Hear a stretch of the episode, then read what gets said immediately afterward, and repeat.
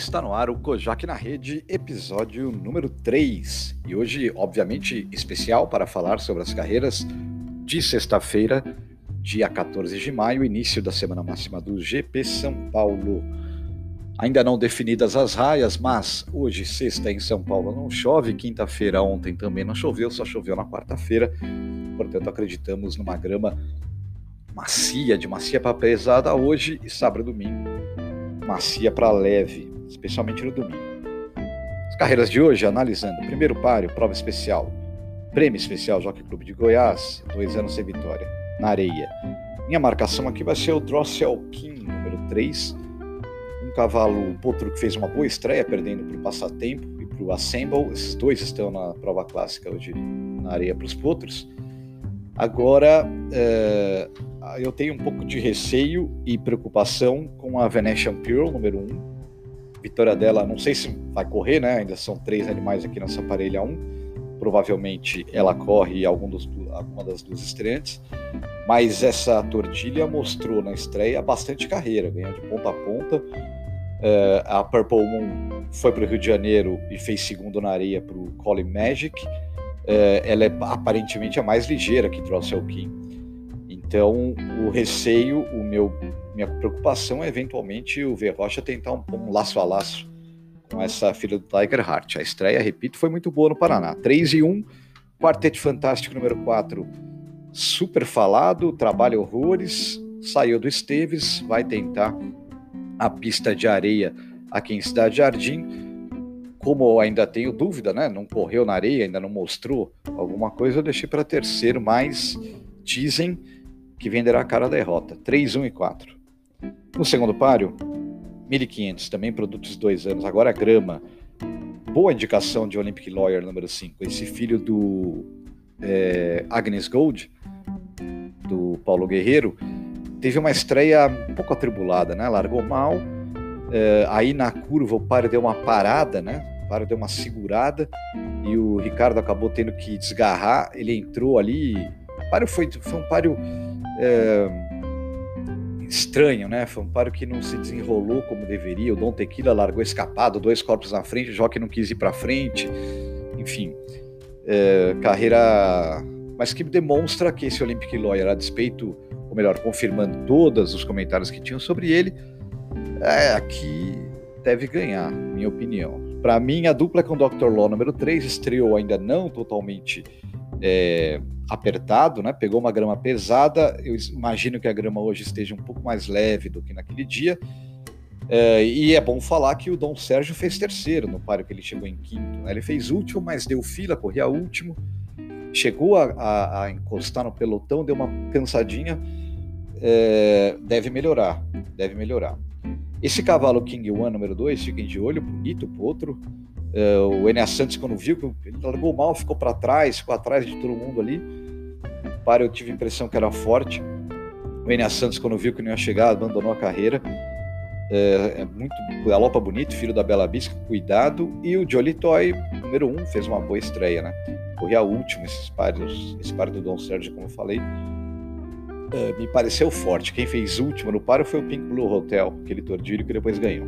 5, 3 e 2 a minha ordem. Terceiro páreo, início do Fest. Clássico, primeiro Black Type do final de semana, clássico presidente Vicente Renato Paulino, 1300 na areia.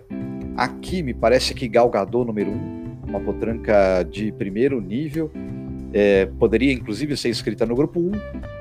Não deve ter problemas é, para pegar a pista de areia com essa filiação, especialmente pelo ritmo da prova. Né? Deve ter carreira favorável e pode ser mais um ponto para o campeoníssimo Jorge Ricardo aqui em São Paulo. Vou com o número 1, um, Galgador.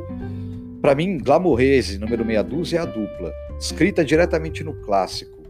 Com essa filiação, né, irmã do Desejado Thunder, talvez o último produto da Glórias Magui, é, a linha da Rose Magui, 525 quilos, largando na melhor baliza, filha do Cronos. O Cronos deu uma demonstração boa nessa semana com uma dobradinha ali, uma ponta e dupla na areia.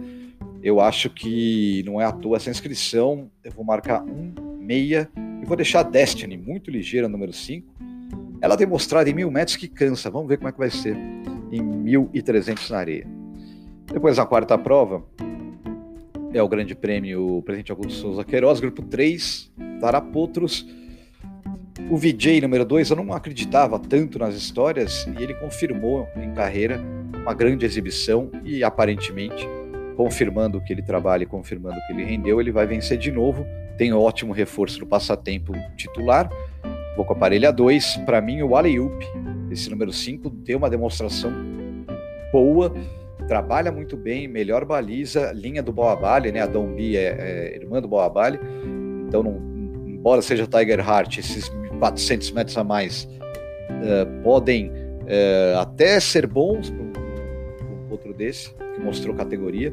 Eu acho que pode ser uma surpresa no páreo, diferença ainda é o Assemble número 1, um, cuja vitória foi impressionante. Dá a impressão que está em, em grande evolução. 2, 5 e 1. Um, tem o Nautilus ainda com chance número 4, o Goldaddy, não pode ser desprezado, bonito páreo.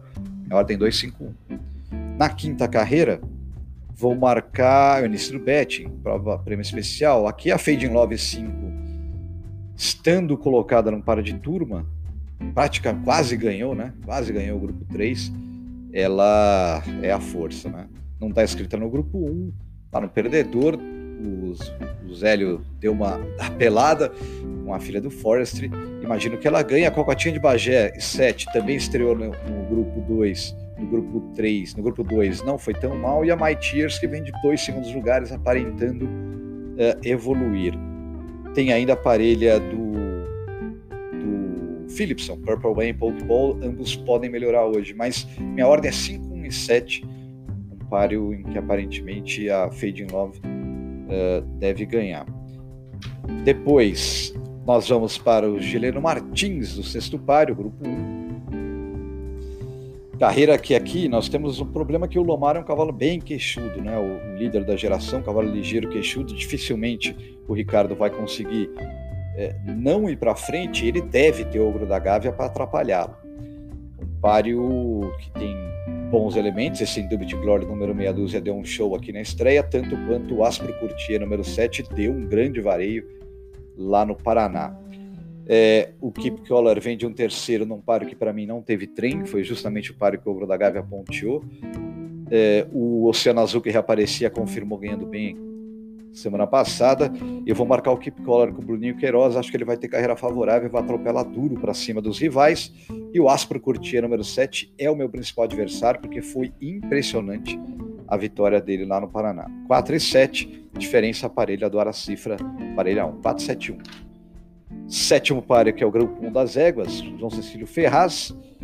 Uma carreira equilibrada, né? Falta aqui, é, com forfé da Jaluísa número 10, não temos uma líder e também não temos muitos ligeiros nesse páreo. Eu fiquei impressionado com a vitória da Deusa número 4, é, o tempo foi 83 e 3 contra, contra 83 e 1 do Indubit Glory.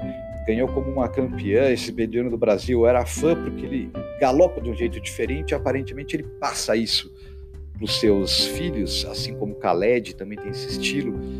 E essa deusa é, me pareceu que não tem muito limite, né? É, vou confiar numa excelente atuação dela dessa tordilha número 4, treinada pelo Menegolo Neto lá no Paraná. Para mim, a dupla é Colinda de Iguaçu, dupla dos paranaenses. É, boa corrida, vai de Antolhos hoje pela primeira vez. E diferença Macadâmia, meia dúzia, que fez uma estreia bem razoável, também colocou Antolhos, tinha boas informações dela, e deve gostar da raia um pouco pesada, sendo Neto no Northern Fleet, né? Então, acho um ótimo azar. Eu vou marcar 4, 1 e meia. Oitavo e último páreo, o clássico presente Herculano de Freitas, listed. Para em mil metros, a, olha, parece ser mais. Eu, parece ser mais fácil do que, na verdade, ele não é. É um páreo difícil. Zillion Dollar, todo mundo levando de barbada, número 2, pela vitória espetacular é, lá no, no, Paraná, de fato. A pista do Paraná tem características diferentes, né? A pista de grama, especialmente quando está leve, ela não proporciona muita atropelada. É, é, óbvio que mil metros lá é na curva. Agora, esse US Army é, número 5 não pode ser desprezado, largou muito mal aqui, largou mal, teve prejuízo, foi lá para fora. Depois no Paraná tem uma belíssima demonstração. Acho que não, que vai vender cara a derrota para o zilhão dólar. E o voo de Ícaro 7 também não pode ser desprezado, cujo tempo na vitória na estreia foi excepcional, 55 e 4. Deixou bons cavalos de acato, chegaram muito longe ali. Esse voo de Ícaro pode surpreender. Minha ordem no último páreo é 257 e nós já voltamos com as indicações finais.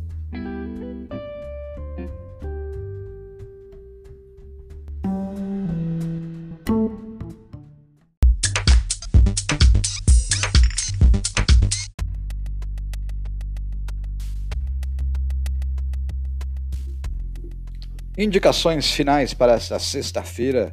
Primeiro páreo marcado para as 14 horas, tempo abrindo em São Paulo. Bom, a Crava do Fest.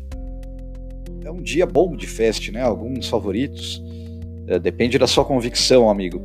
Mas uh, eu acho que a Crava é o terceiro páreo 1 galgador. Vou cravar terceiro páreo 1 no Fest. E a bomba do Kojak vai ser a deusa, né? Uh, aparentemente não está entre as mais cogitadas. Sétimo páreo, número 4, Deusa, vai correr o grupo 1, a filha do Benino do Brasil. É a bomba do Kojak de hoje. Uma boa sorte a todos e nós voltamos amanhã para a jornada especial com duas provas do grupo 1. Kojak na rede. Até mais.